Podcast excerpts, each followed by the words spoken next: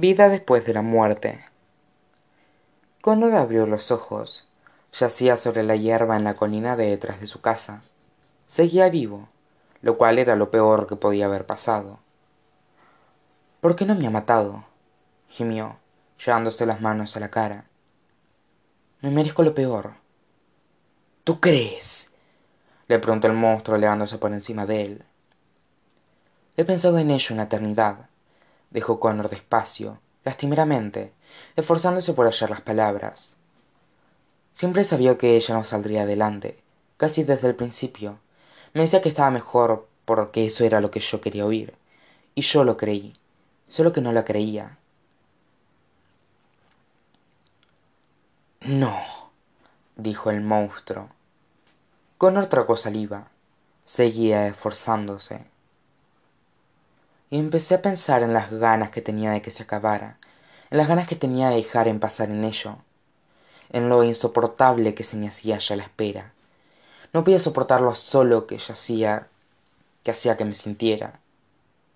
Empezó a llorar de verdad más de lo que creía haber llorado nunca más todavía que cuando se enteró de que su madre estaba enferma. Y una parte de ti deseaba que aquello se acabara dijo el monstruo aunque eso significara perderla. Connor asintió con la cabeza casi incapaz de hablar. Y empezó la pesadilla la pesadilla que terminaba siempre con yo la solté dijo connor con un suspiro. Podría haber seguido sujetándola pero la solté y esa dijo el monstruo es la verdad pues yo no quería dijo connor alzando la voz yo no quería soltarla. Y ahora es de verdad. Ahora se va a morir y es culpa mía. Y esa dijo el monstruo no es en absoluto la verdad.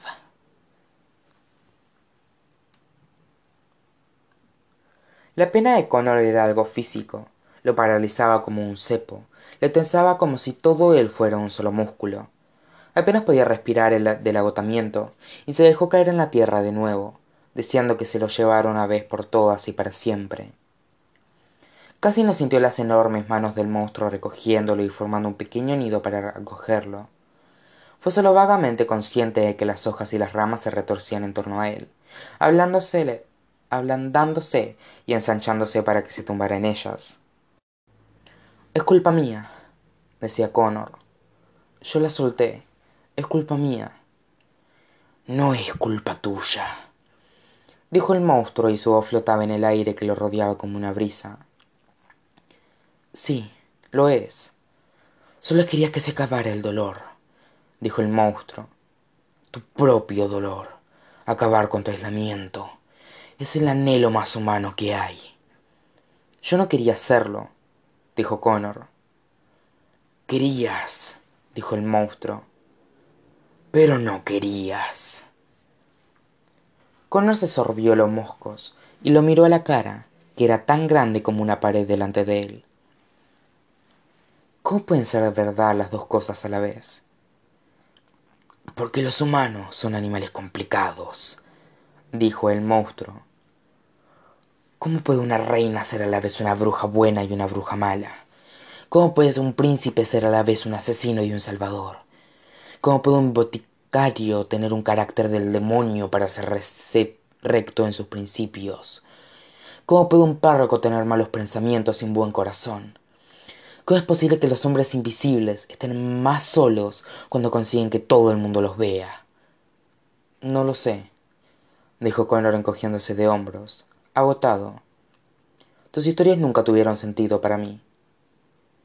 La respuesta es que no importa lo que pienses dijo el monstruo porque la mente entrará en contradicción consigo misma cien veces al día. Querías que ella se fuera pero a la vez querías desesperadamente que yo la salvara. Tu mente se creará las mentiras piadosas pero conoce también las verdades que duelen y que hacen que esas mentiras sean necesarias. Y tu mente te castigará por creer ambas cosas. Pero cómo luchas contra eso preguntó connor con voz ronca.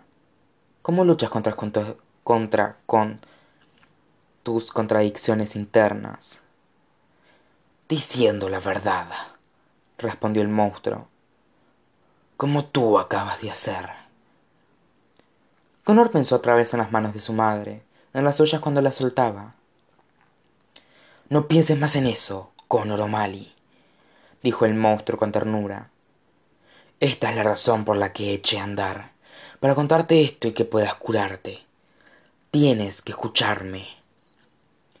Connor tragó saliva de nuevo. Te escucho.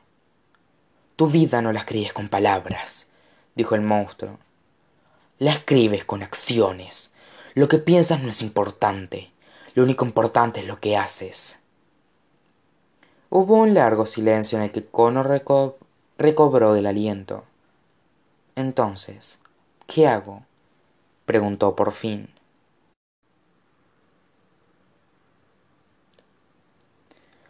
Haces lo que acabas de hacer ahora dijo el monstruo.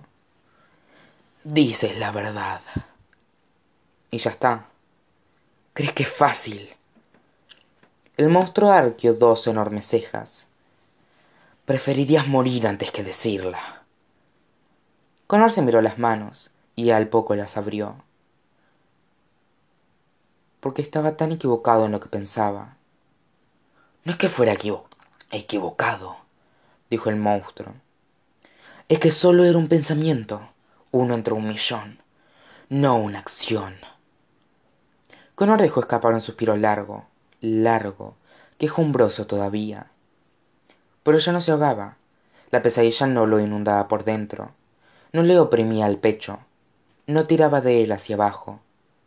De hecho ni siquiera sentía la pesadilla por ninguna parte. Estoy tan cansado dijo connor poniendo la cabeza entre las manos. Estoy tan cansado de todo esto pues duerme dijo entonces el monstruo. Hay tiempo lo hay murmuró connor incapaz de repente mantener los ojos abiertos el monstruo cambió un poco más la forma de sus manos haciendo más cómodo el nido de hojas en el que connor estaba echado. Tengo que ir a ver a ver a mi madre protestó connor. La verás dijo el monstruo. Te lo prometo. Connor abrió los ojos. Estarás allí sí dijo el monstruo. Serán los últimos pasos de mi caminar connor se sintió flotar. La marea del sueño tiraba de él con tanta fuerza que todavía que no podía resistirse. Pero antes de dejarse llevar por completo sintió que una pregunta le subía a la boca como una burbuja. Por qué vienes siempre a las seis y siete preguntó. Se quedó dormido antes de que el monstruo pudiera contestarle